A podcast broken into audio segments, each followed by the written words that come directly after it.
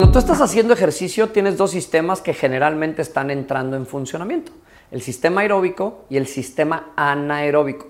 Cuando hacemos los esfuerzos en zona 1, zona 2, estamos estimulando el sistema aeróbico o haciendo condición física. Eh, cuando estimulamos el sistema 3, 4 y 5, generalmente estamos haciendo intensidad o acostumbrando a nuestro cuerpo a ciertas velocidades. Aeróbico, anaeróbico.